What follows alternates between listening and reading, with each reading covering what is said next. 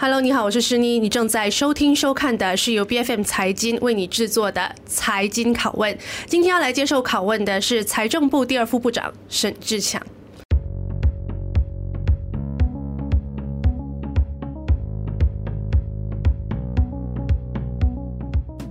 部长跟大家打个招呼吧。Hello，大家好，是妮你好。Hello，好，呃，我们知道二零二四年的这个财政预算案其实已经出台了两个星期了嘛。嗯、那可能大家还是对这份财案呢，听了很多的理财专家的说法，听了很多的评论员的说法。可是我想最重要的还是财政部怎么样去回答外界的这些质疑。那很多人都说，二零二四年的这一份财政预算案呢，是糖分最低。补助最少，而且还要放任这个所谓的鸡肉鸡蛋价格自由浮动啊！那塞查迪其实一开始的时候，在财政预算案公布了之后，就马上说，你们的这一份财案其实让中产阶级雪上加霜。那你会如何回应民间还有这些政敌们的不满的这些声音呢？好，呃，诗妮，首先我要。强调说，我们在二零二四年财政预算案是有一个三千九百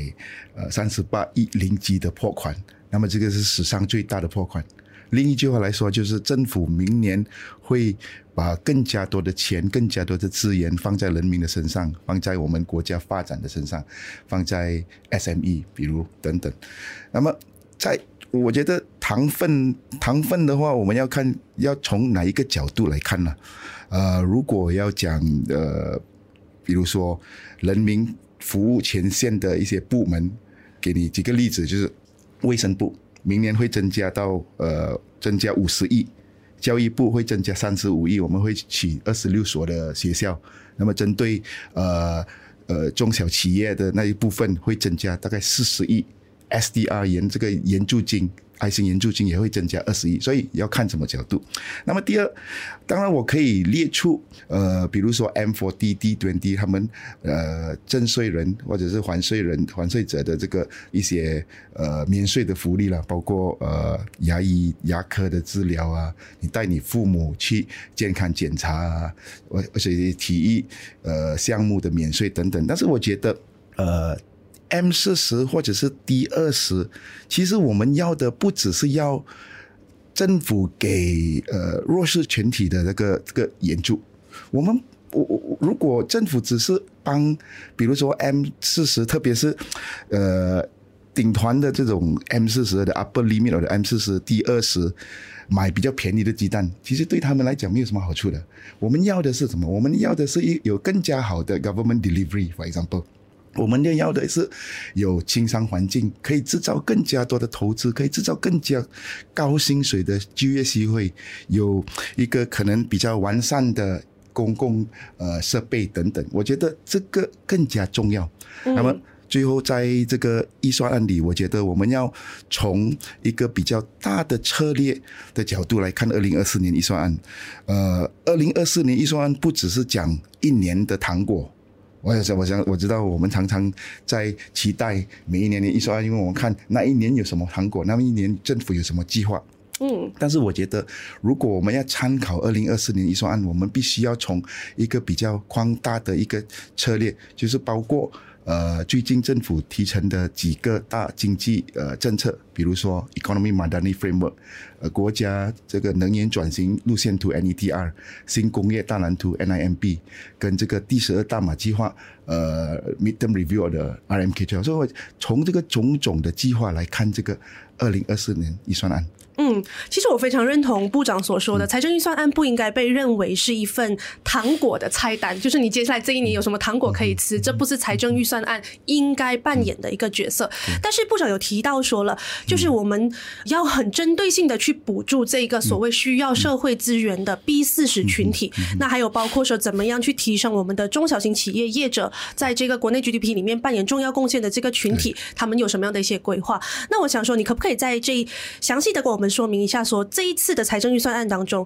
有这个所谓的资本利得税嘛，相信就会影响这个中小型企业的业者。嗯、那你怎么样去确保中小型企业的业者在这一次的财政预算案当中可以得到相应的一些补助或者是协助，让他们可以继续扮演这个重要的经济贡献的角色呢？谢谢呃，是你，我觉得这个很好的一个问题，因为很多人都，特别是在商业群体，他们都是在看，哎，期待说这个每一个预算案到底有什么呃福利给这些群体。那么，可能首先同样的，我要强调，就是在二零二四年预算案里，一个比较增加最多的拨款。其中一个啦，比较呃增加很多的拨款的这个项目，就是政府对中小企业的这个支持。比如说，二零二三年政府有一个四百亿零基 （forty billion allocation），二零二四年我们增加到四百四十亿零基。这些项目特别是呃针对贷款中额、融资担保等等。那么，比如说呃一个四十四亿 Scheme Pembiayaan Micro Bank Simpanan Nasional 是要协助呃微型或者是呃比较小型的商业来提供他们的这个做生意的成本，那么或者是呃购买一些呃设备场地，扩大他们的市场。还有一个七点二亿拨款，鼓励女性和青年人在商业这一方面。两百亿的 SJPB 融资担保，这个也是协助中小企业的这个呃，他他们的这个呃活动。嗯，那么我觉得除了这些辅助或者是这些贷贷款的项目，其实政府了解说中小企业他们最大的问题，当然第一是钱了，所以我们增加到四百四十呃亿零基的这个拨款。但是除了钱，中小企业都面对一些政府呃制度的问题，嗯，挑战或者第二，比如说你要申请贷款，但是那个手续非常的繁琐，手续不只是贷款了，很多有时候批准等等。那么人力不足的问题也是一个，因为我们在这个预算案在成在设计这个预算案的时候，我们有去主办很很多这个交流会。嗯，我看今年是最大的一个预算案交流会的这活动，我大概有呃超过一万个反馈，不管是呃面面对面的或者是在网上的。那么从这一方面来看，我们看到在制度的这一方面，我们要政府呃提高政府部门的产力，We want to increase government productivity, government delivery。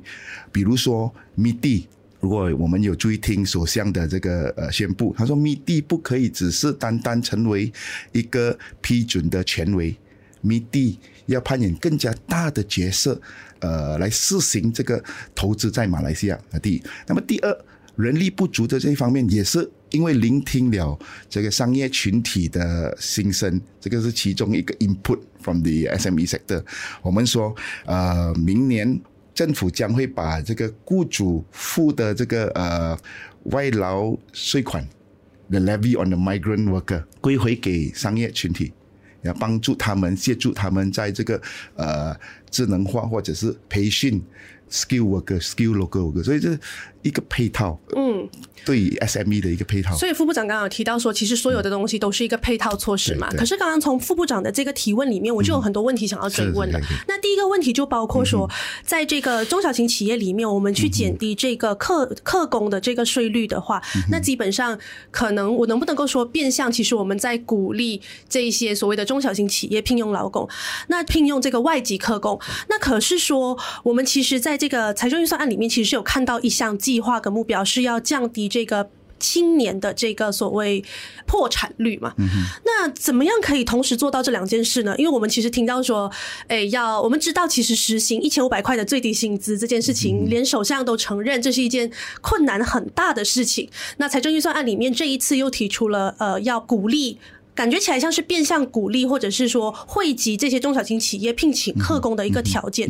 你怎么样同时可以确保资方在可以获得廉价劳动力的情况之下，我们的青年人又有更高报酬的这个就业机会？我看你现在要了解说，我们要执行的是一个 multi-tier levy 外资呃员工的这个 multi-tier levy，就是代表说，如果你请更加多的外资员工的话，那么你的这个税务会比较高。你的税款你要付的税款会比较高，所以就是在这一方面，我们要鼓励说，哎，呃，如果可以的话，本地的生意我们要请本地的工人。那么从这个税款，很多时候其其实这个很多呃商业群体或者是这个 SME 的这个老板们，呃，这个他们常常跟我们提起说，嘿，这个 levy 你收了来做什么？其实如果你你要我们请本地的员工的话，那么你要协助我们去，比如说 automation，呃，智能化，或者是帮我们训练。这个 skill local workers，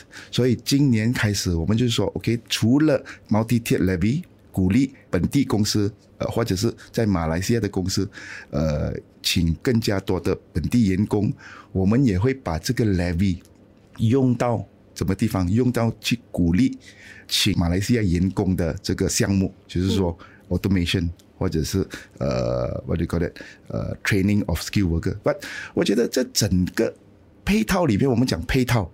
为什么我说我我说我们要从几个主要的经济政策来看？因为我们现在要做的不只是，呃，要用法律性来单单用法律性来提高人民的薪水或者是员工的薪水，可能 you know at a certain level this may be viable，but above a certain level it is not sustainable even for the SME。所以我们要我们做的是什么？我们要重组整个经济。如果之前在一个工业薪水是多少钱，那么你起到一个呃工业 industrialized 呃 economy 薪水会比较高提高。那么如果我们可以重组到可能高科技、高价值、绿色经济的工业，我觉得那个时候自然的公司也应该要提高他们的薪水。因为要吸引更加多的人才，所以你看其中一个主题在我们的 budget，在这个二零二四年预算是什么？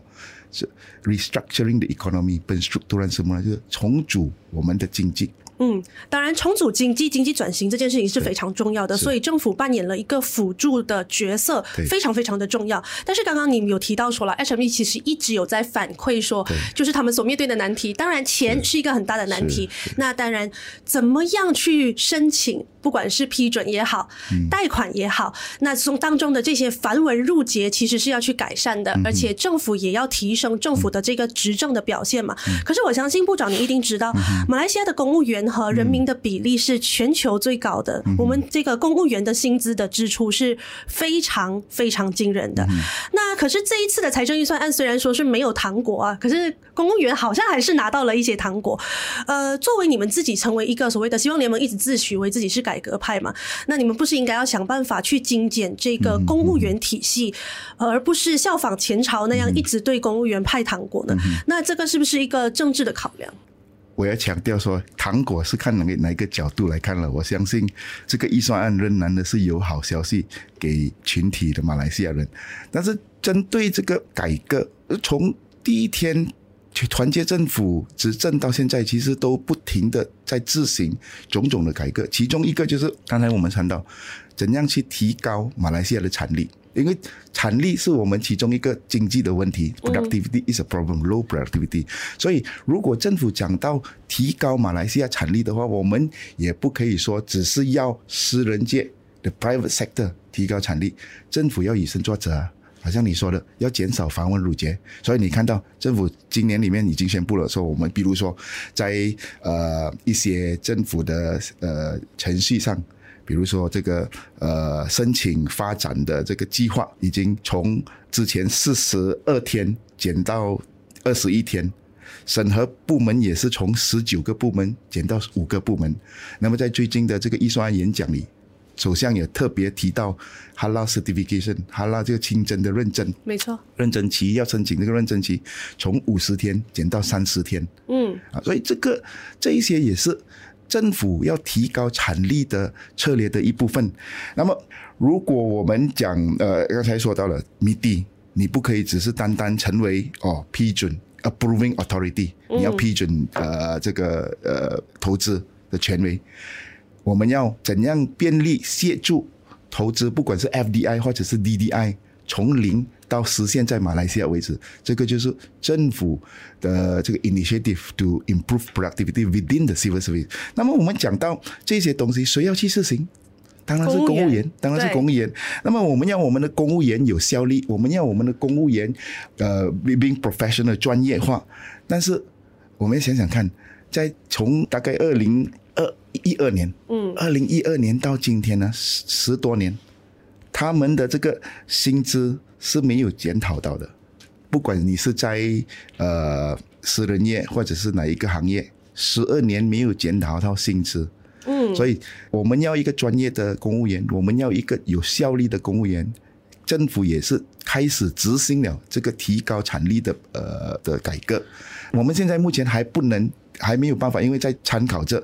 这个薪资的呃我我的个人检讨。但是，所以首相宣布的只是一个暂时性的一个计划了。一个暂时性的计划。对对对。我想公务员的检讨，不知道副部长会不会认同这样的一个说法，就是说，呃，虽然说这个所谓的公务员的薪资很大的没有调整，嗯、那这一次调整听起来是一个理所当然应该要落实的一个措施。嗯、可是公务员体系里面存在很多的呃冗员。那第二还有一个情况是，公务员里面有很多的合约员工，有一些不是长期呃由政府。签约的这个正式员工，那再加上说公务员你的效率要提升的话，可能很多的这个呃工作它需要电子化。那会不会认为说，比起加薪资来说的话，政府如果要提升这个公务单位的这个办事效率的话，不只是加钱这么简单的一回事？你会不会认同这样的说法？当然，当然不是一个单独的策略。嗯，刚才我们说到政府提高产力，不只是要加钱，我们也要呃减少繁文缛节，比如或者是呃数码化。这个是一个配套，当然我们了解，也其实也是在自行是这个这个配套。嗯，那不知道副部长会不会认同说，马来西亚的公务员的比例和人民的比例这么的高的情况之下，你会不会认为其实公务员的这个体系是需要瘦身的呢？同样的，你要看角度。嗯，OK，因为如果我们讲比例的话，你是已经有包容了，比如说我们的军队。或者是我们的教师，the teacher and the the, the military arm unit，所以、嗯 so, 一些国家他们在在算这个比例的时候，可能他们是没有包括呃军队跟这个教育教育部的这个呃老师的。嗯，所以我觉得主要的我们要看的也是看那个结果，you look at the result，提升产力，提高产力，使到人民。可以享受一个更加有效率的政府服务，我觉得看结果比较重要。嗯，OK，好，我想这个公务员的问题其实是一个很复杂的问题，它可能需要人力资源部来这更做进一步的回答。我们把焦点拉回来，这一次的财政预算案哦，其实这一次的财分财政预算案，首相安华非常强调一件事情，就是说我们要实行这个所谓的针对性的补助，就是有一点变相的，就是劫富济贫的这种味道了。那说到劫富济贫的话呢，你们有实行了一个所谓的叫做呃奢侈税，但是我我想民间对奢侈税的这个定义其实是有很大的困惑的。比如什么样的东西叫做奢侈品？嗯、那你们在落实的时候要怎么样避免种种的漏洞？我打个比方好了，比如说，如果今天是二手奢侈品、二手名牌包包、二手名牌手表、二手名牌珠宝的这个转卖的话，怎么样可以确保你抽到税，然后惠及这个政府呢？好，可能我先回答你的这个关于奢侈品呢，然后我们谈一下这个针对性补贴。嗯、OK，, 好，呃。呃，奢侈品税其实是很简单了，我们是根据呃产品的这个呃种类的 types 跟它的价钱门槛 price threshold price threshold，所以不一样的种类可能有不一样定的这个呃门槛价钱门槛。那价格怎么去定呢？呃，详细会再宣布出来。那么呃，所以不管你是新货或者是呃二手货，都是会被征税。都是会被征税，主要的原因，主要的呃，这个精神就是，如果你在这个国家，你可以赚到一点钱，你可以买起奢侈品，那么政府也希望说你可以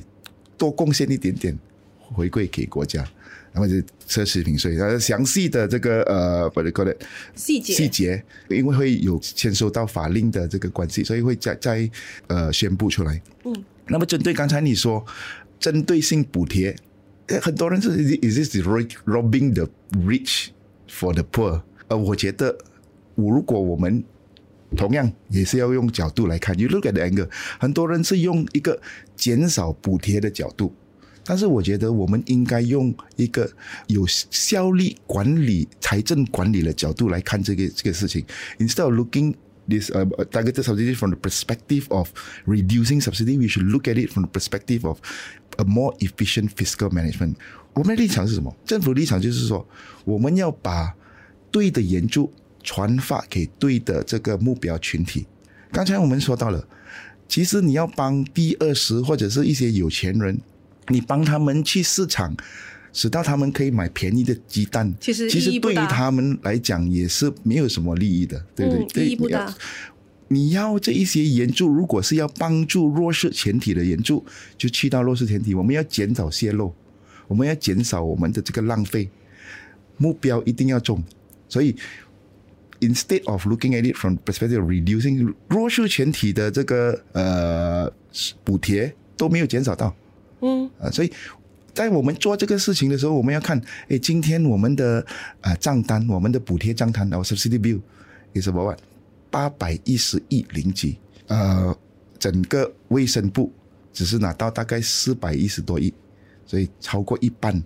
如果我们可以减少泄露，我们可以减少浪费，我们可以确保说对的辅助去对的群体那边，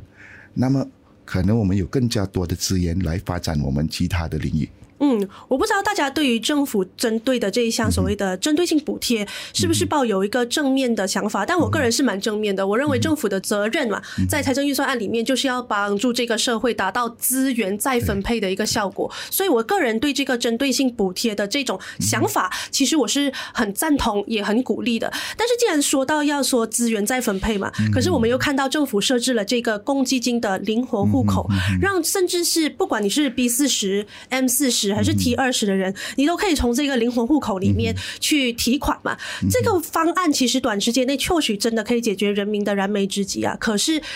想我们想一想啊，通货膨胀那么严重，本来里面存的钱就不多，我们还要设置这个灵活户口，让他们可以提款的话，那是不是代表说政府今天已经没有能力帮助 B 四十群体，所以才要你用你自己的钱解决你自己的问题？那这样子的情况的话，可能长远而言会影响人民的退休生活哦。那不知道政府有没有思虑周全呢？这样的一个政策？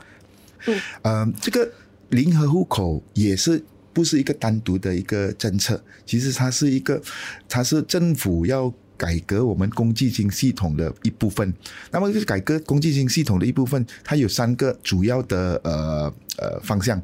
第一，就是要怎样去扩大我们公积金的覆盖范围，包容到呃一些可能说非正规的的领域 （informal sector）。呃，或者是这个呃零工经济 gig economy freelancer，所以这是个第一。那么第二，改革里面的项目是，我们要确保说马来西亚人有足够的养老金的这个存款，所以这一方面我们将会加强第一户口 account one。那么第三才是这个的 account，为什么？因为随着呃现代社会的一些挑战跟人民的这个生活方式的变化。那么公积金成立了这个第三户口，要方便呃会员们可能可能在呃这个可能有时候有一个迫切的那个需要、呃、需要，嗯，那么可以方便会员，呃就成立了这个第三公积金。那么所以第三公积金不是一个单独的，我们想要呃加强我们的这个存款，这个养老金的存款 account one，然后才。才成立这个第三公积金，所以 again is a package。这样怎么样去加强第一户头的这个存款呢？同样详细的细节也会过后啊、呃，我们会宣布出来。OK，呃，比如说可能在第一户口，我们可能会说，哎，你放在第一户口的话，可能会增加你的福利。其中一个例子，就是鼓励大家可能可以放到第一户口多一点，在第一户口。OK，明白。所以这个一个配套。嗯，嗯，那我想最后呢，我们还是把问题拉到大家其实。大家都很关心的这个税率的问题，毕竟 SST 从明年开始就要从六个 percent 提升到百分之八的一个两个 percent 的这个落实了。那有理财专家认为，其实这样子的一个浮动基本上太快了。你今年年尾就说要呃调整两个 percent，你明年就要实行，那可能会让这个市场机制还运转的不过来。那甚至有理财专家就认为说，其实相比起这个 SST、GST 呢，其实是更多先进国家、发达国家。经济发展比较好的国家里面实行的一个税率。那它不仅可以增加税基，还可以增加这个政府的收入。但是政府却是没有选择恢复这个比较完善、比较健全的制度。那可能他们会怀疑说，也是有政治上的考量。那不知道副部长你怎么样回应这个问题？我觉得每一个税务系统都有它的呃优点或者是缺点呢，有 every pros and cons。嗯。那么我们目前面对的这个问题是什么？我们目前面对的是怎么样要巩固国家的这个财政，但是同样的时间避免过度的负担，呃，增加人民的负担。It is our present question。所以如果你呃用这个 GST 跟比如说。增加这个两八线的呃 S service tax，呃，如果我们讲增加 SST 的话，人家误会 SST 有两个 Sales tax，sales tax 是没有动到的，service tax 服务税。如果我们来来相比的话，GST 它会 cover 到大概呃，它会挣到大概八十八仙的服务领域，那么 service tax 其两八仙只是包括大概四十八仙的服务领域。那么在这个四十四十一八仙里面，政府也决定说。要呃免这个税率，呃二两八千的税率，在这个餐饮业啊、呃通讯业等等，所以我们现在要看，不是说哪一个呃税务有更加好的这个 merits，it's not about the pros and cons. Every every taxation system has its pros and cons. Everyone, everyone. But what we want to say is this：我们的立场就是怎么样增加国家的收入，但是同样的时间。减少增加人民生活的负担。How do we increase our revenue by the same time minimize the impact on the uh, on the people? 嗯，我想说，你部长提到的这个减少人民的负担的话，肯定就是我们豁免了 Telco，还有我们豁免了这个餐饮行业的这个调整嘛。可是其实我们知道，经济其实是环环相扣的。那今天餐饮行业也可能用到运输，也可能用到冷冻设备等等等等。那最终这个成本还是会转嫁给消费者，会不会认为其实这样子的一个所谓的豁免，其实并不太实际呢？每一个税务政策都会呃有 trade off。这个是没有办法会避免的，而我们是怎样去减少的 impact？其实政我我他们跟你可可以跟大家说，我们在财政部也是在检检讨着怎样要去减少那个呃呃 SS service tax 征率的影响，包括在呃供应的这个领域里面 logistic 啊，but 我觉得主要可能更加主要的一个问题，我们要问的就是政府征了那些税。钱会用在哪里？嗯哼，因为最终，如果我们有一个呃良好的施政、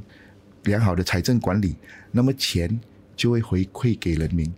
在国家的发展这方面，或者是在福利这人民的福利这方面等等。所以常常说，呃，人民不要担心还税，人民要担心的是一个腐败的政府。这个就是我们要强调的，每一次要不只是提醒人民，也是提醒自己。我们当当权的，当做政府的，也是要把这些纳税人的钱成为一个。可以发展国家，可以帮助人民的资源，确实没有错。像在芬兰啊、嗯、挪威这些所谓的人民福利很高的地方，嗯、其实他们还交的这个税率也是很高，对对对，但是人民其实不太担心，因为他们知道政府其实会接住他们，对，传发回给人民。没有错。那我想最后一个问题，让部长来回答一下好了，嗯、就是你认为这一份二零二四年的财政预算案最终要达成的社会目标是什么？我觉得有三个主要的方向啦。第一个是我们要增加或者是提高马来西亚的产力，要 increase our productivity。第二是我们要追进繁荣，因为马来西亚其实这几十年来都是在一个中等收入的陷阱里面，所以我们怎样去重组我们的经济？我们怎样去协助马来西亚的呃中小型企业？比如说，怎样去把他们协助他们，帮助他们，可以参与在这个第二十四一世纪的经济里面，高科技啊、绿色经济等等。那么第三是以民为本，我们看到这个预算案